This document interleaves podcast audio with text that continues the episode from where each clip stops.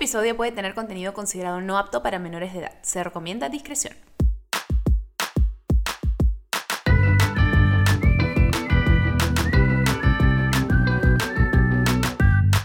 Bebé, escúchame, ¿cómo estás? Bienvenido, bebé. Espero que hayas tenido un buen día, una buena semana. Em, siento que quizás todos hemos tenido pues unos meses un poco complicadinchis, no vamos a mentir, pero díganme ustedes si estoy equivocado, si soy sola en esto, pero como que veo una luz al final del túnel, como que yo he tenido unos días en los que realmente está en un hoyo y los días van cambiando, ¿no? A veces me despierto de un mejor humor, a veces me despierto un poco más desanimada.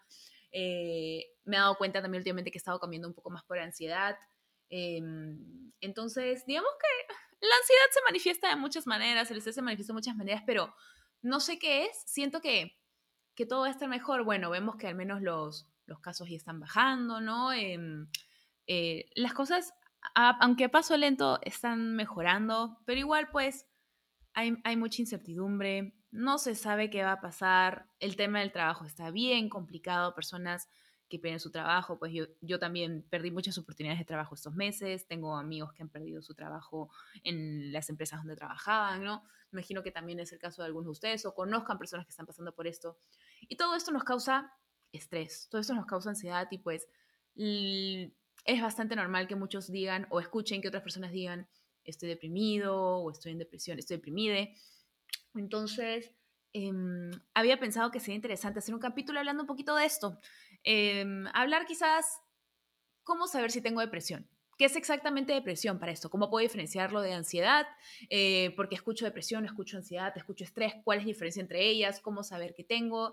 Y una vez que sé que tengo, ¿cómo puedo enfrentarlo? ¿Qué tipo de ayuda tengo que pedir o a quién? ¿Qué cosas puedo hacer yo en casa para poder mejorar esa situación? Siento que estoy con una nube negra encima de la cabeza y no puedo salir de este hoyito negro en el que me siento. Pues bien, hoy día vamos a hablar con una invitada un poco más de esto para que nos explique efectivamente cuál es la diferencia entre estos términos, qué cosas podemos hacer nosotros en casa eh, con nuestra familia o con quienes estemos para poder salir un poco de este hoyo negro. Algunos recursos que tengamos a la mano y pues sobrellevar esto, pues bebés, porque nosotros somos más fuertes de lo que pensamos algunas veces, no nos damos suficiente crédito a veces. Entonces es importante repetirnos que somos capaces de estas cosas porque si nosotros no nos lo creemos, pues no lo vamos a poder lograr. Sé que suena un poco cursi, pero yo soy súper creyente en que, como dije en el capítulo anterior, el poder de la mente, ¿no? Cuando tú te proyectas algo y dices, esto lo voy a hacer de esta manera o esto lo voy a sobrevivir, esto lo voy a sobrellevar, así es. Y cuando comienzas a proyectarte y decir que no lo vas a poder sobrevivir, no lo vas a poder sobrellevar, pues eso solo lo complica aún más y lo hace más difícil. Entonces, hay que tener fe en nosotros mismos.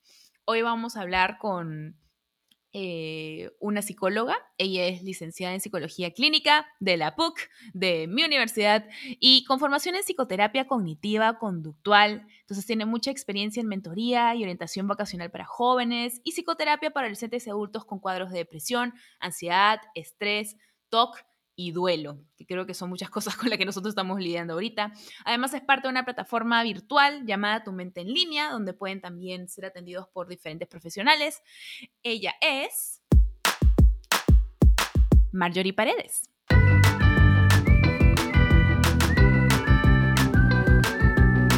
Bienvenida al episodio de hoy, mi querida Marjorie. ¿Cómo estás, bebé? Hola, Vivi. Gracias por la invitación. Muy bien, contenta de estar aquí. Ay, no, contenta de tenerte de invitada. Eh, este es un tema que en verdad desde el comienzo de la cuarentena queríamos conversarlo y por suerte te tenemos aquí presente para poder realmente conversar un poquito de qué es exactamente la depresión, cómo saber si la tenemos, porque ahorita todos estamos como que súper ansiosos y tensos con el tema del aislamiento social, pues ya perdí la cuenta qué día, qué mes estamos y realmente puede ser un poco complicado. Entonces, desde tu punto de vista profesional, ¿Cómo ves tú que ha afectado a la pandemia el aislamiento a cómo lo estamos sintiendo? Definitivamente ha afectado muchísimo. La sensación de incertidumbre sobre nuestra propia salud y sobre el trabajo ha aumentado notoriamente y los casos de depresión, ansiedad y estrés están en aumento a raíz de todo esto, ¿no? Eh, es muy importante el tema que vamos a tocar hoy en día porque muchas personas piensan que pueden estar deprimidas, pero la verdad es que la depresión es un cuadro particular con características específicas en donde el estado de ánimo es este, de constante tristeza, melancolía y desesperanza frente al presente y a nuestro pasado y tiene una eh, manifestación también física en nuestro cuerpo, en la debilidad o cansancio constante, pérdida de sueño, dificultad para comer o comer en exceso y una serie de síntomas adicionales que marcan ya un cuadro depresivo eh, constante en la persona. ¿Y la depresión es como un espectro o es como una especie de nivel? Un poco cómo funciona, porque quizás hay diferentes tipos de depresión o no sé si es lo mismo, pero se manifiesta de diferentes maneras. Tiene eh, niveles, depresión leve, moderada y grave, de acuerdo a los síntomas y signos que aparecen en la persona. Eh, constantemente pueden aparecer por un episodio eh, particular o también, si hablamos de la distimia, es una depresión de dos años en los adultos y un año en los niños, en donde ya ves los signos y síntomas mucho más constantes en el tiempo, ¿no? Definitivamente se diferencian por la, gravedad o la intensidad con la que se sientan. Ya. Entonces, todas las personas con las que a veces conversamos, no sé, pues por ejemplo con mis amigos que no veo hace mil años, o familiares, personas así, que me dicen, brother, estoy deprimido, estoy deprimida, este, realmente es más como, quizás que están un poco ansiosos o tensos, o quizás a todas estas personas que dicen, creo que tengo depresión, ¿De qué manera esas personas que creen que fácil tienen depresión pueden identificar si la tienen o no? ¿O cómo la diferencian de la ansiedad? Mm, ya, para diferenciarlo hay que notar bien desde cuándo lo tenemos. La depresión tiene un tiempo mínimo de dos semanas a más. Tiene que haber un constante desánimo o tristeza recurrente en ese tiempo, dificultad para dormir y, o dormir demasiado también, o sea, una alteración en el sueño como que ir a los extremos. Exacto. O duermo mucho o no puedo dormir en la noche. Dificultad para comer o también comer demasiado. Eh, pérdida de interés en lo que antes me gustaba hacer, ya sea deporte, ya sea hablar con mis amigos, ¿no? Este, o de motivación para hacer, eh, no sé, lectura, ejercicios, etc. Entonces, esto de estoy deprimido puede ser más estoy desanimado, estoy eh, desmotivado, pero no estoy deprimido realmente porque para eso tendría que cumplir con la serie de requisitos que he mencionado. Claro. Por ejemplo, algo que mencionaste tú es la incertidumbre de la salud y el trabajo. Y efectivamente ahorita es, tengo familiares que literal como no planean ver a absolutamente nadie hasta que haya una vacuna y están en total aislamiento porque, por ejemplo, ahorita, al menos aquí en Perú, digamos que uno ya puede salir, si es que toma todas las precauciones. No, no hay reuniones familiares, pero por ejemplo, no se pues, puede, ir al lugar de trabajo. Eh, no lo sé, como que igual hay algo de conexión humana, pero yo tengo familiares que de verdad están como ermitaños y no piensan salir hasta que haya una vacuna y me dicen, creo que voy a tener que ver a un psicólogo porque no quiero tener ningún contacto, o sea, ya me da miedo tener contacto con eh, otros seres humanos. O sea, ese tema de la incertidumbre de la salud, ¿cómo crees que ha afectado realmente como que a la psiquis? Ha afectado muchísimo porque si te pones a pensar cuál, por nuestra mente ha pasado, ¿qué pasa si me contagio? ¿No? No me pasa eh, casi todos los días. Si toso, es como, y si tengo coronavirus, y me calmo. Exacto, pero si nos ponemos a pensar qué pasa si me contagio, también viene a la mente, ¿y qué pasa si me complico? ¿Conseguiré las atenciones de salud que necesito o no, cuando estuvimos hace unas semanas muy críticos, ¿no? Que no había camas UCI, que no había oxígeno. Entonces en nuestra mente pasa, y si me complico y no llego a recibir la atención que necesito, a recibir el oxígeno que necesito, o qué pasa si me contagio. Claro, ¿qué pasa si no la hago? Si no la hago, o qué pasa si me contagio, ¿quién va a cuidar a mis hijos si los tengo, o a mis padres, o a mi familia? ¿Podré costearlo o no? O sea, todas esas dudas en y cuestionamientos que vienen por nuestra mente incentivan la incertidumbre frente a la salud.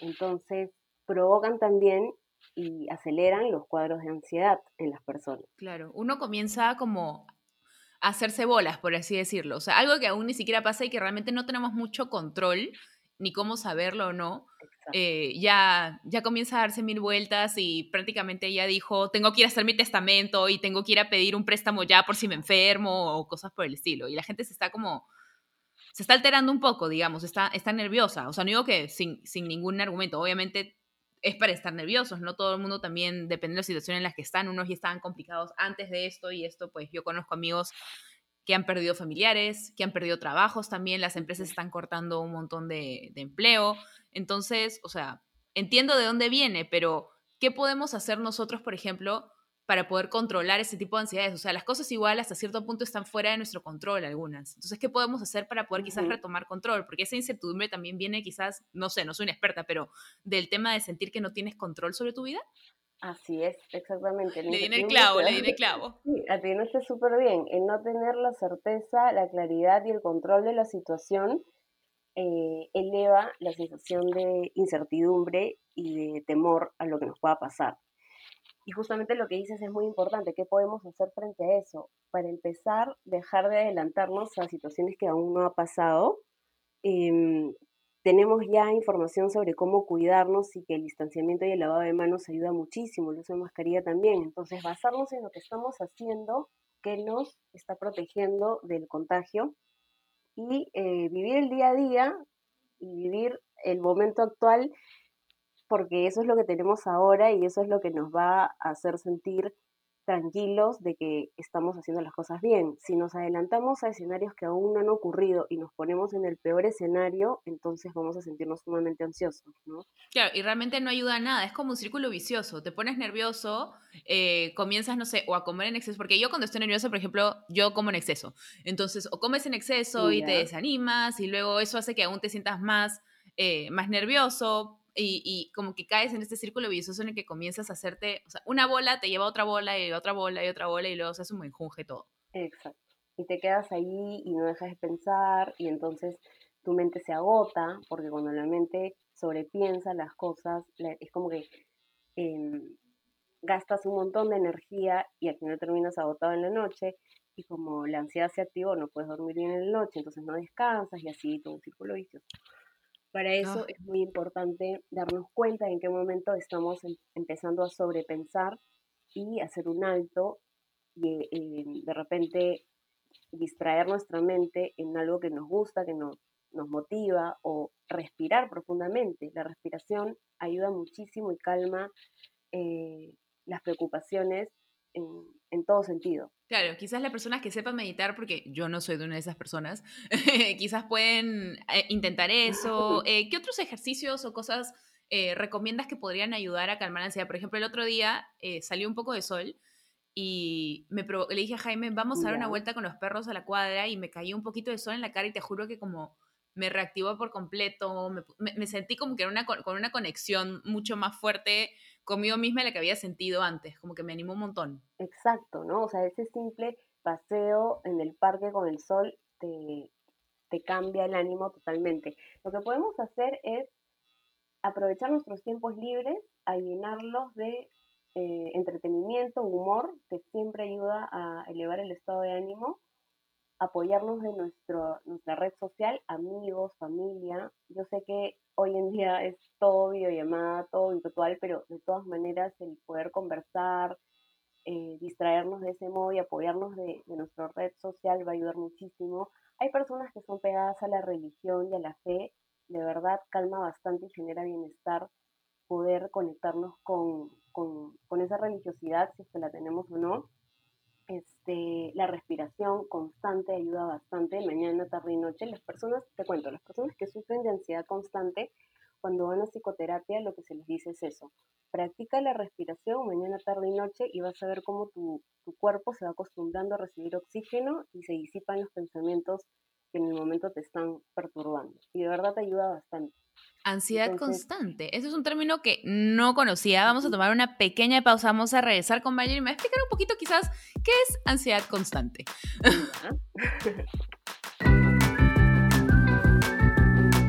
Entonces, ansiedad constante. Pensé que ansiedad es algo que fácil te da y, puede ser que se vaya y eso es un poco lo que lo diferencia quizás la depresión que es algo un poco más presente. O sea, ¿cuál, cuál es la diferencia?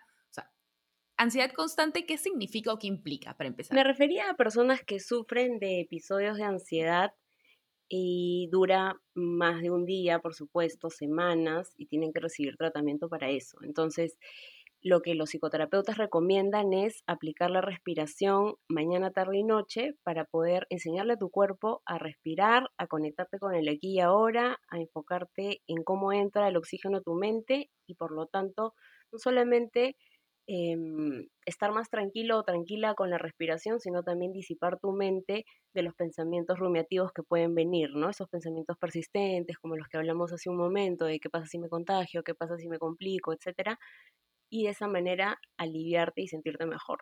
Ya, y eso de la depresión se diferencia en que quizás le, falta el elemento de melancolía, es solamente como un, es una especie de estado de estrés, pero no de melancolía. La diferencia entre la depresión y la ansiedad es la siguiente. En la depresión, el rasgo común de todos estos trastornos es esa sensación de vacío, tristeza, irritabilidad que tiene la persona y que conlleva también a una serie de cambios físicos y cognitivos en, nosotros, ¿no? Por ejemplo, eh, nos sentimos más tristes, más desanimados, más pesimistas que de costumbre, eh, pérdida de energía, pérdida de motivación para hacer lo que hacíamos antes. En la ansiedad, el rasgo común es el miedo y la hipervigilancia frente al peligro constante que podemos tener o frente a alguna situación en particular. O sea, como la paranoia o algo así. La paranoia ya viene a ser un término más específico de persecución o de que alguien me quiera hacer daño. Ah, ya, en la ansiedad es como esta sensación de, de, estar vigilantes de que algo me puede pasar, pero no, no por alguien en específico, sino porque hay un peligro constante a mi alrededor. Claro. ¿no? Entonces, lo notas cuando, por ejemplo, la persona está más tensa de lo común, el cuerpo lo siente eh, hasta la mandíbula, ¿no? La mandíbula tensa, el, cuerpo tenso, o en las noches hay sobresaltos, o de repente este, su pensamiento constante es qué pasa si, si no sé, mi familiar se, enferma, por ejemplo, si pierdo el trabajo o si no puedo pagar mis deudas, etcétera. Claro. Y algo que también me habías comentado un poco era sobre lo, de la sensación de libertad, que ahora es totalmente restringida. Entonces uno está también ansioso porque sientes que todas las cosas que quizás para ti antes eran normales, o sea, ya no se pueden hacer, ya no puedes, ay, ¿qué pasa? Bueno, voy a ir a comprar, no, no puedo ir a comprar, ¿qué pasa si me, si eso, voy a ir a caminar al parque con mi perro, no, ¿qué pasa si me enfermo mejor acá a la esquinita nomás? ¿Qué tal si me voy de viaje? Porque ahorita en teoría podríamos hacer road trips, por ejemplo, podríamos irnos de acá, no sé, a la provincia. No, pero ¿qué pasa si también me enfermo? O sea, como que estamos constantemente eh, restringiéndonos por esta sensación de seguridad que realmente incluso es totalmente incierta, porque no sabemos cómo estar seguros o no. Según nosotros, nunca estamos seguros, ¿ya? así es, o sea, antes teníamos la facilidad para poder ir a cualquier lugar con este, cierta seguridad de que no nos iba a pasar nada, hacer un viaje, reunirnos con nuestros amigos en una fiesta eh, o una reunión, y eso también eh, eran espacios de desfogue del estrés diario, ¿no? Imaginemos, tuviste un día lleno de trabajo, pero en la noche te vas a tomar unas cervezas con tus amigos. Ahora ya no, ya no están esos espacios. Entonces, la sensación de tener la libertad de decidir qué planes hacer como antes ya no está entonces está limitada. El mensaje constante es quédate en casa, cuídate, sí es verdad, es necesario, pero también eh, el estar demasiado en casa hace que entonces tenga menos probabilidad de, poder distraer mi mente o poder botar el estrés diario, ¿no? Ay, hermana, pero es que todo eso suena... Yo, yo, por ejemplo, moriría por irme, no sé, pues ahorita a a Ica, a Manco, a cualquier sitio que tenga algo de sol. Porque para mí también libertad y una sensación eh, positiva sería sentir algo de sol. Por suerte estos días medio que sale sol, pero igual en mi casa ni siquiera me entra como que mucha luz directa, solo como que a las 12 del día 30 minutos si me echo en el piso al costado de la puerta principal, pero ahí a veces me echo con mis perritos y te juro que es como que mi momento feliz.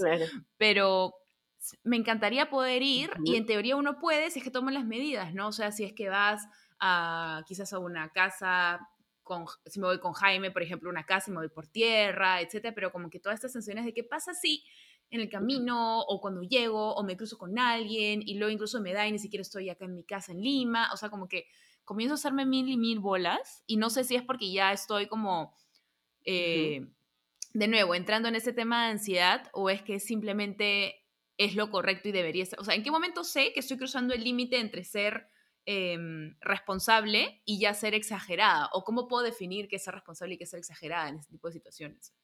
Ya es un punto muy importante el que has dicho, ¿no? Por ejemplo, la responsabilidad tiene que ver con cuidarte con la mascarilla, distanciamiento, lavado de manos, desinfección de las cosas que compras. Pero ya exageras cuando no, no puedes salir ni siquiera de tu casa. O te da mucho miedo ir a comprar a la panadería este, o, o dar una vuelta en el parque. Ahí estamos entrando en un nivel de exageración. Porque yo tengo conocidos y familiares que están en ese plan, que como te digo, no salen de su casa. Ya, eso tampoco, tampoco es lo ideal porque entonces este, se están limitando demasiado y en algún momento tenemos que convivir con, con esto, ¿no? O sea, va, va, a quedarse todavía por unos meses más y tenemos que empezar a adaptarnos. Entonces, está bien que nos quedemos en nuestra casa para cuidarnos, pero hay momentos en donde podemos, no sé, ir a dar una vuelta, al parque o a la manzana para despejar nuestra mente, o hay momentos en los que vamos a tener, que ir sí o sí a comprar algo, entonces ese es el límite. no pueden haber extremos en, en, ambas decisiones. Y yo como le digo eso también a estos familiares, porque te juro que muero por em, el día en que podamos ya ver, o sea, no digo que una mega reunión familiar, pero no sé, pues ir a verla un día a esta persona, eh, llevarle un postre y, ya, y por, último con el distanciamiento, un metro, la mascarilla y todo, pero ella como que me dice, no, tiene que haber un vidrio de por medio y tú afuera del edificio yo adentro y no sé cuánto y no sé qué, y es como, mm, bueno. Mm, lo que le podría ayudar es darle la seguridad de que, em, o sea, bueno, si, lo, si ella desea hacerlo así, empezar así, pero poco a poco em, ir flexibilizando un poco, ¿no? Tal vez ya no hay un vidrio, pero sí un distanciamiento y la ah. mascarilla. Entonces, pero de a pocos, de a pocos y dándole la seguridad de que tú estás cumpliendo con los protocolos que se pide y que todo lo que le vas a llevar está sumamente desinfectado para que entonces ella vaya entrando en confianza este, de a pocos. Y sobre todo... Claro, pero por ejemplo lo que me dice esta persona es, ya, en verdad, distanciamiento, todo bien, pero yo sé que tú igual sales, o sea, sé que te dan las precauciones y todo, pero igual sales. Y como ella tiene esta noción de que no puede salir, porque solo el salir ya te contagia, o sea, claro. no sé, es, es, es complicado. O sea, me gusta la idea que dices de que de a pocos, ¿no? Pero... Sí, cuando la persona... Pero veo complicada que dé el primer paso. O sea, cuando la persona se, se aferra a una idea, eh, es un poco más complicado discutirla pero lo que las personas de su alrededor tienen que hacer es traerle cierta seguridad de, la afuera, ¿no? Te pongo un ejemplo. Yo tengo una vecina que no quiere salir y no ha salido desde marzo. Entonces, la única persona que pudo ir a verla fue mi mamá porque es enfermera y tuvo que hacerle unos este, estiramientos para una mano que tuvo eh, un poco contracturada.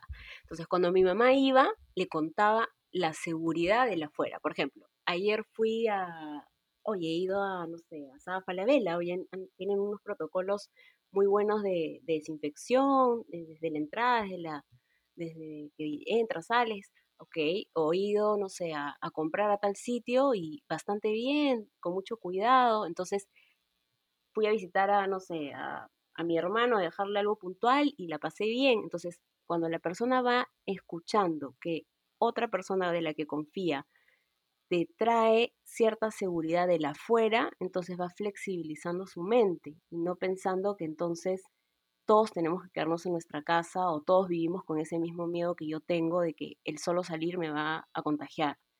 Entonces es un trabajo de a pocos en donde no solamente este, una persona puede ayudar, sino más de una. Y bueno, siempre está la opción de que pueda conversarlo con un profesional, ¿no? Porque se conoce también como el síndrome de la cabaña, el quedarte en tu casa eh, súper seguro y no querer salir y ya podría eh, ocasionar un problema más adelante. Entonces, que lo pueda conversar con un profesional también ayudaría muchísimo para que se flexibilice y logre salir por momentos. Claro, paso a paso, pues, ¿no? O sea, nadie dice que diga, bueno, ya fue, y porque obviamente ya, o sea, tampoco, tampoco, pero sí, como tú dices, quizás paso a paso y las personas alrededor siempre tratar de ser un poco más pacientes, un poco más comprensivos, o sea, em, hay personas que, eh, tú dices, ese trastorno de la cabaña, que yo no conocía el término, pero no creo que ayude que le digas, ay, eres un exagerado o un exagerado. O sea, ahí quizás lo que más ayuda es ser un poco más comprensivo, decirle, ya, todo bien, pero mira esto, mira el otro. Eso quizás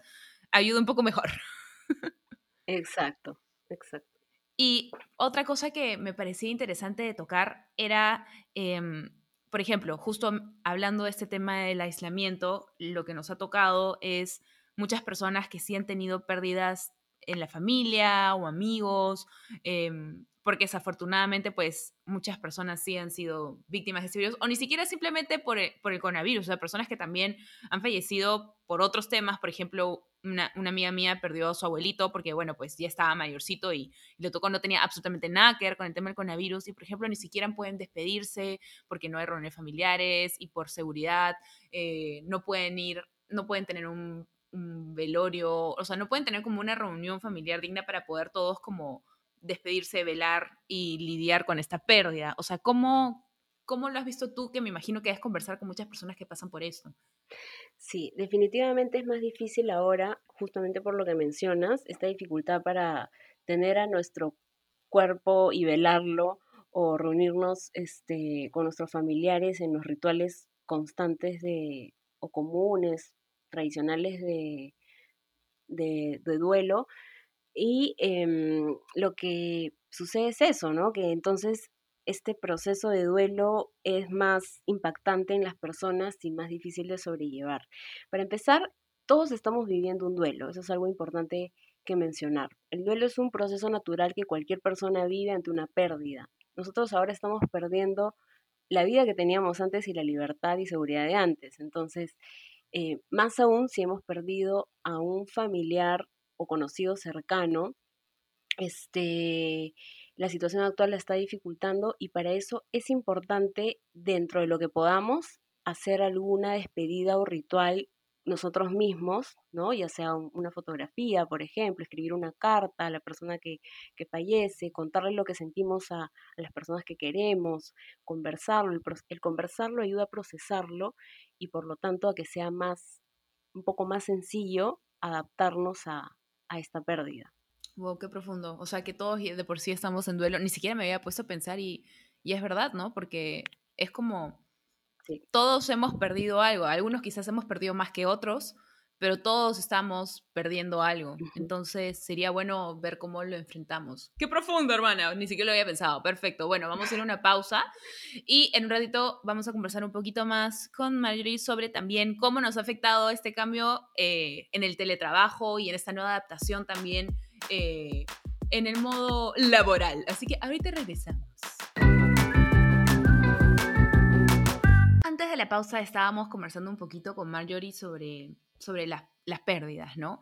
Y justo estábamos comentando también que, pues, es, es, un, es un tema triste porque quizás del mundo todos los hemos llevado. Yo justo le comentaba que yo tengo la suerte que en verdad a ninguna persona cercana, familiar o amigo, eh, se lo ha llevado hasta ahora el coronavirus. Tengo muchos amigos y familia que sí, alguien cercano a ellos, eh, pues ha, caído en base a esto, pero ninguna persona yo. O sea, quizás el primo de alguien, el abuelo de alguien, el hermano de tal, pero ninguna de mis personas cercanas. Me imagino, Marjorie, que se deben, deben hablar mucho de esto para poder ayudar a sobrellevarlo, ¿no? Eh, no sé si quizás, ¿cómo ha sido tu caso en esto? Sí, definitivamente, eh, no solo algunos pacientes, sino amigos cercanos se apoyan en mí porque soy psicóloga y puedo ayudarlos un poco más. Y el conocer el, caso que está pasando esta persona cercana, ya sea porque tiene un hermano que se contagió y está eh, pasando, no sé, todo este proceso en el hospital solo o con una complicación mayor, es bastante fuerte. Y ahí es cuando entras al mundo de la persona, a la familia, lo que está viviendo y te das cuenta realmente cómo está impactando en todas las familias peruanas el tener un familiar con, con COVID o con un problema de salud. Y lo hace mucho más real, porque cuando digamos que no lo ves, dices, ay, no, esto como, a veces uno puede quizás guiarse, no, esto no está pasando, o la típica que cuando alguien ve algo en la tele dice, ay, esto no me va a pasar a mí, ¿no?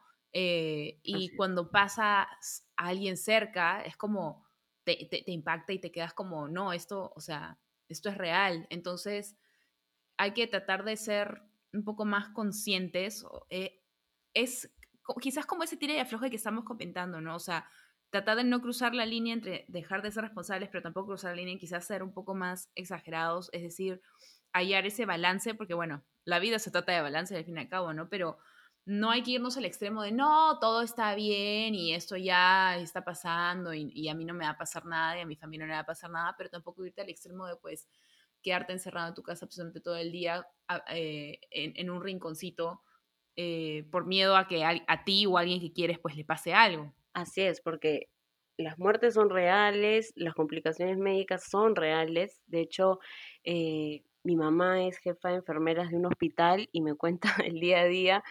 Y si bien ahora los casos han bajado un poco, los primeros meses de pandemia fueron terribles, ¿no? Y el personal de salud que está en la primera batalla de esta, de esta guerra, por así decirlo, yo creo que son héroes y no sé cómo están de pie. Héroes totales.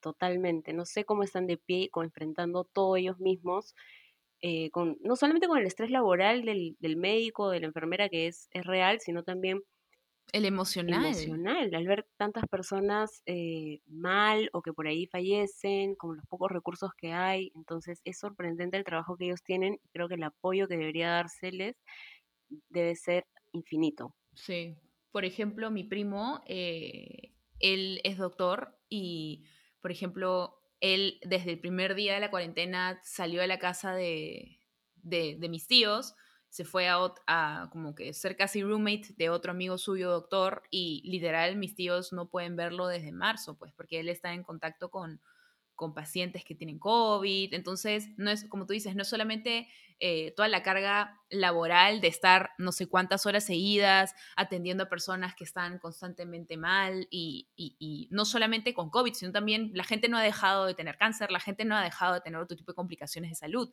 Es simplemente algo que agrega más. Ah, entonces, imagínense todo el trabajo que tienen y además tener que estar segregado de sus familias, tener que aislarse por completo, eh, o sea, todo lo que nosotros de por sí sentimos que nos falta ese contacto humano, imagínense todo el personal de salud cómo está. Y algunas también, algunos de estas personas que ni siquiera quizás tengan, eh, al comienzo, por ejemplo, yo veía como eh, en algunos hospitales decían que no tenían todo el, el dice? el equipo de seguridad necesario para poder atenderlos, o sea, ni siquiera podían cuidarse bien y tenían como esta incertidumbre, o sea, no me puedo imaginar. Por suerte creo que ya debido a las colectas y debido a lo que ha bajado también eh, el, no sé, pues las personas infectadas, em, creo que ya eso está un poco más en orden, ¿no? Pero al comienzo no habían camas, había creo que gente que ponían hasta en los pasadizos de los hospitales, algunos doctores, enfermeras y personas de salud que no tenían mascarillas, eh, protectores faciales, guantes, o que los subían demasiado de precio, o sea,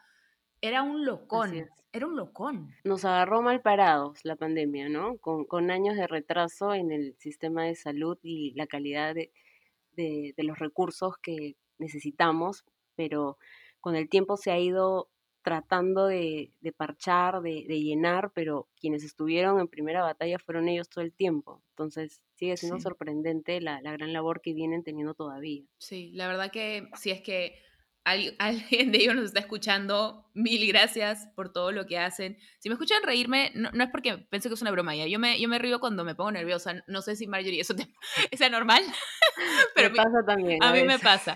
Entonces, nada, agradecerles por todo el trabajo que hacen y, y, y sigan con todo. Sigan con todo. A ver, para cambiar un poquito de tema, pero mantenernos en lo que estábamos conversando, que era el tema de la depresión. Todo este aumento de casos de duelo, estos casos de estrés, cómo también nos impacta cuando, por ejemplo, hemos tenido que adaptarnos a esta nueva normalidad del teletrabajo, del trabajar de casa. Por ejemplo, yo al comienzo de tener que compartir un espacio con mi esposo en el que los dos estábamos trabajando, adecuarnos a horarios, eh, son, muchas, son muchos cambios que se hicieron juntos a la vez. Un poquito como lo has visto con las personas que quizás has estado conversando o tratando. Uy, ha sido todo un tema, ¿no? Poder establecer los límites de hasta qué momento trabajo y hasta qué momento hago mi vida familiar y, cotidiana. Eh, hay personas que me dicen, trabajo mucho más que antes y me siento más cansado que antes y estoy en mi casa y no lo entiendo, pero yo soy de ese va por ese lado. justamente va por ese lado porque no hay límites, o sea, tu escritorio está al costado de tu habitación, entonces, ¿en qué momento trabajas? ¿En qué momento descansas? Y este y sí ha afectado también porque por ejemplo, estoy en una reunión virtual y por allí, no lo sé, si vivo con, con mi hijo, mi hijo ya habló fuerte, gritó, entonces ya me quitó la concentración de mi trabajo y me hizo recordar que estoy en mi casa y que tengo también cosas que hacer y que el almuerzo en un ratito tiene que estar, entonces esos límites y esa esos espacios están unidos en uno solo, entonces sigue siendo un reto todavía para nosotros, además de la adaptación a lo digital, que de repente para la gente joven es más fácil, pero para las personas mayores, pongámosle 45 para arriba, que están adaptándose al, al teletrabajo y a lo digital, es un reto todavía aún mayor. Y también dependiendo de la profesión, quizás también puede ser un, un, reto aún mayor a eso. Por ejemplo, los profesores, yo no sé cómo están haciendo para mantener a los niños concentrados en clases por, o sea, por Zoom y por video. O sea, yo trato de pensar cómo hubiera hecho yo si estuviera en la universidad o en el colegio y tuviera estas clases como que de verdad me hubiera distraído demasiado. Y hay niños aparte que tienen pues ADD o no sé cómo, el síndrome ese de la atención, como se dice, déficit de atención, ¿no es cierto? Déficit concentración. Sí, entonces es como, ¿cómo lo logra? Yo no entiendo. Así es, o sea, es, son profesionales que necesitan constante capacitación también, porque para ellos ha sido un reto adaptarse a la tecnología, para los propios alumnos también, entonces se necesita mucha capacitación, mucha investigación en el tema. Justo hoy había una charla bien interesante parece que a las 7 de la noche del Tecnológico de Monterrey, de cómo hacer la educación virtual mucho más atractiva para los alumnos. Entonces, siempre hay conferencias, clases gratuitas que sería bueno que revisen los profesionales en general y los docentes sobre todo para poder estar actualizados y ver nuevas técnicas y estrategias de enseñanza a través de lo virtual. Bueno, por suerte ahorita están saliendo un montón de pues capacitaciones, cursos y las personas que han tenido que pues reinventarse, ¿no? Al comienzo pensamos que serían dos semanas y de verdad pensamos que serían dos semanas y mira cuántos meses después vamos y yo al comienzo las dos semanas sí fue casi como un, bueno, dos semanas de break y luego pasaron las dos semanas y siguen extendiendo y fue como que, ah, no, esto no va a cambiar y la chamba no está entrando. ¿Qué voy a hacer? ¿Qué tengo que hacer? No puedo seguir comiéndome mis ahorros. Entonces, como tú dijiste, ahí comenzó a entrar el tema del estrés ahí comenzó a entrar este tema de la ansiedad y pues luego a eso agrégale el tener que compartir un espacio de trabajo con mi esposo cuando no teníamos un espacio así designado para los dos. Muchas casas que, o sea, literal en un comedor, por ejemplo, tienen que estar los niños en sus clases, los papás o los hermanos en el trabajo. Eh, cómo, cómo también coordinas, tengo que almorzar y tengo que preparar esto y tengo que hacer esto otro. O sea, como yo literal con Jaime al comienzo, ya, si los dos estábamos al mismo tiempo en una reunión, era como que nos queríamos sacar los pelos. Con Jaime hace poquito lo que hice fue, eh, cuando ya terminó, digamos, entre comillas, la cuarentena esa en la que absolutamente nadie se movía y que ya luego te podían traer cosas. O sea, lo primero que hice fue comprar un escritorio y lo puse en el cuarto secundario que tenemos que algún día será el cuarto de bebé. Entonces, literal, Jaime ahorita tiene ya su oficina, del Dolce Baby. Ahorita Jaime ya tiene su oficina. Y ahí creo que es eso y el lavaplatos que hemos comprado salvado nuestro matrimonio. Es una inversión, pero salvado nuestro matrimonio. Entonces, literal, eh, sí es importante ver cómo puedes adaptar los espacios para poder hacer que funcionen las diferentes dinámicas familiares, ¿no? Si quizás tu casa no se da en el espacio para que todos lo compartan y no hay mucha posibilidad de quizás un cuarto adicional o algo, pues ver si alguien sí puede estar en su cuarto y quizás conseguir esas mesitas que son plegables o, que se pueden adaptar. O sea, encuentren la dinámica que funciona para su familia o para su, para su casa, porque sí me parece necesario, como tú dices, ponerse ciertos, esos ciertos límites porque si no, brother, Jaime y yo creo que ya nos hubiéramos divorciado. Exacto. Eso, que cada uno tenga cierto espacio y también organizar las responsabilidades, ¿no? Muchas veces la responsabilidad sigue cayendo en la mamá o en el papá, que también tienen teletrabajo, entonces ahí viene la sobrecarga también. En cambio, si establecemos tareas puntuales para cada miembro de la familia roles específicos, va a ser que toda esta responsabilidad de la casa junto con el trabajo sea más llevadera. Claro, porque ahora además la casa está más caótica porque estamos todo el día en ella. Antes yo, yo iba, me iba casi todo el día, Jaime también, volvíamos y era como que desayunamos juntos, nos íbamos, volvíamos en la noche, cenamos juntos y pues no habían tantos platos que lavar, no había tanto que barrer, no había tanto que ordenar porque realmente no usábamos tanto los espacios. Pero ahora que estamos todo el, día, todo el día acá metidos, hay muchas más labores de la casa que antes. Entonces, ¿cómo repartimos esa adicional de trabajo entre las cosas que ya tenemos que hacer? Sí, o sea, es adaptarnos a esta situación y eh, poder turnarnos de repente para que no sea tampoco tan rutinario, ¿no? Un día tú lavas, otro día yo cocino, un día tú limpias, otro día yo este, me encargo de, esto en puntual, variándolo para que no sea eh, más tedioso y si hay más miembros de la familia que puedan ayudar, muchísimo mejor. Claro. Bueno, pues no queda otra, o sea, hay que, hay que organizarnos. Creo que acá quizás la clave sería el tema de la comunicación. Así que, pues nada, hay que tener paciencia, hay que recordar que todos, no solamente, realmente, o sea, a veces nos sentimos un poco el centro del universo, ¿no? Y dices, yo me estoy sintiendo así, yo estoy pasando por esto, yo eh, estoy ansioso, yo estoy tenso, yo estoy estresado. Lo más probable es que quizás también las otras personas que están en tu casa lo estén. Entonces, quizás hay que que tener un poco más noción de eso y, pensar cómo pueden ayudarse uno al otro o comunicarle, mira, me estoy sintiendo de esta manera, me afecta de esta manera cuando haces tal. Y viceversa, no lo sé. O sea, a mí, yo a Jaime le digo hasta si me duele la punta de la uña para que sepa eh, si es que estoy más predispuesta a escuchar algo, si es que estoy más, eh, si es que estoy más predispuesta quizás a perder la paciencia y también para no como explotar, porque antes era como que esto me altera, bueno, Diana, paciencia, no, o sea, todo eso se aglomeraba, digamos, hasta un punto que yo explotaba y ahí eso era thriller. Entonces, quizás comunicar un poquito como, oye, cuando haces esto, me molesta. Bueno, no tengo que hacerlo así porque si no, pues no, no llego a hacer esto otro. Ok, ¿qué solución podemos encontrar para que tú puedas hacer esto y yo pueda igual mantener mi espacio o no me, no me sienta invadido o no sienta que me estás fastidiando? No lo sé, pero comunicación, ¿no? Sí, comunicación, flexibilidad también, eh, como se dice, alguien tiene que ceder, ¿no? En algún momento, y este, y balance, y balance para que la convivencia pueda ser mucho más llevadera. Es verdad, es verdad. Bueno, bebé, eh, vamos a hacer una pausa y vamos a regresar para allá. Últimas palabras de despedidas y recomendaciones que nos puede dar Marjorie para poder saber cómo lidiar con la ansiedad o con la depresión y dar por finalizado este momento. Ahorita regresamos. Estamos de regreso con Marjorie hablando de la depresión, de la ansiedad y cómo nos ha afectado esta pandemia mundial, el aislamiento, a sentirnos como nos hemos estado sintiendo. Bueno, ya pudimos definir cuáles son las diferencias entre ansiedad y depresión, cómo poder eh, saber si es que efectivamente tengo o ansiedad o depresión, diferenciarlas.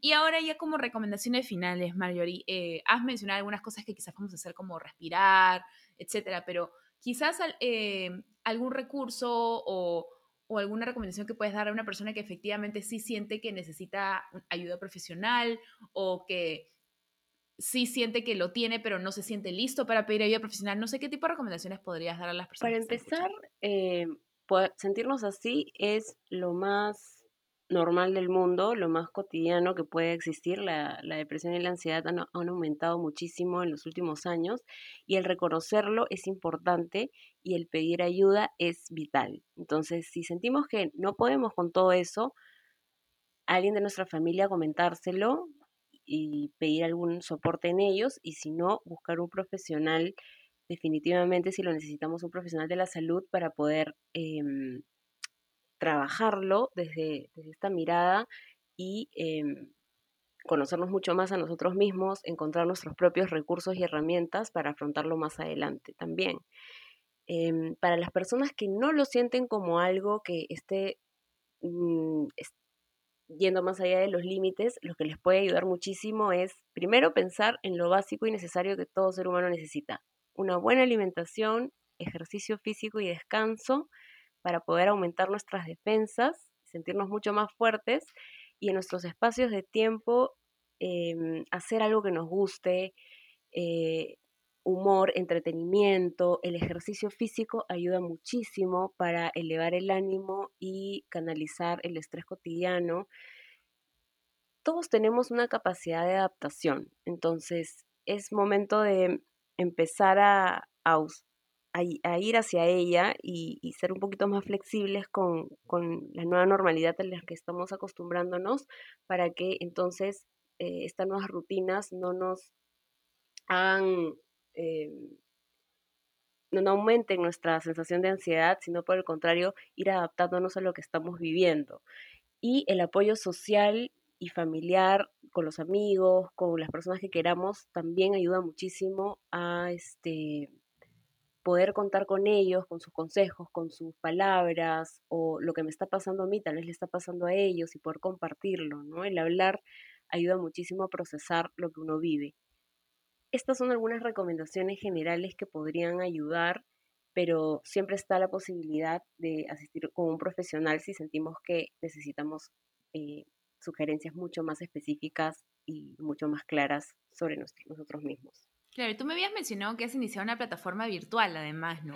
Soy parte de una plataforma virtual llamada Tu Mente en Línea, en donde pueden encontrar eh, diferentes profesionales. Yo soy parte de, ella también y pueden sacar cita a través de este, la página tumenteenlinea.p y también tenemos Instagram. Este, y sí, puede ayudar muchísimo también si alguien está interesado en entrar.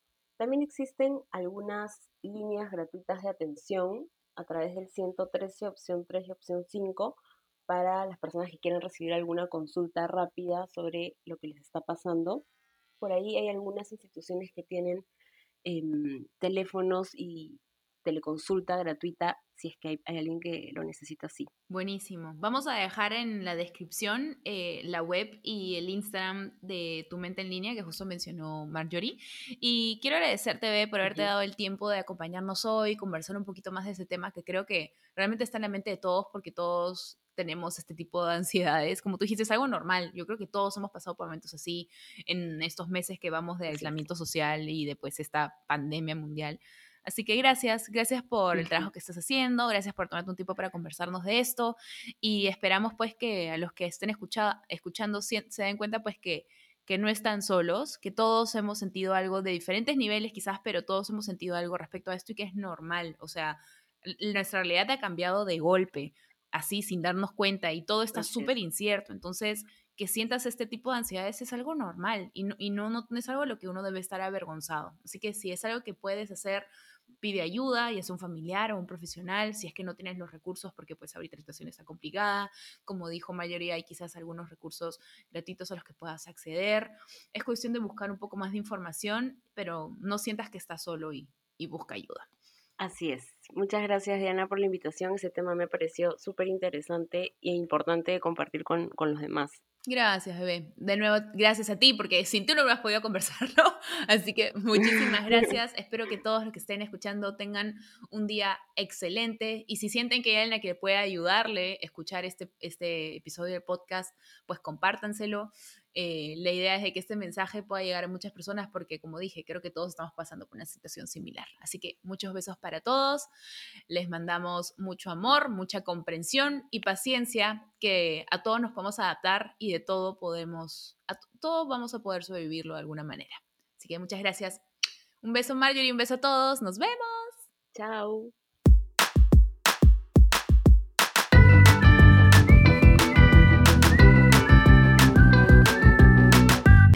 Bebé Escúchame. Agradecimientos especiales a Mim La Fábrica, que ha producido para nosotros todos estos jingles que han escuchado durante el programa. Mil gracias, mil puntitos.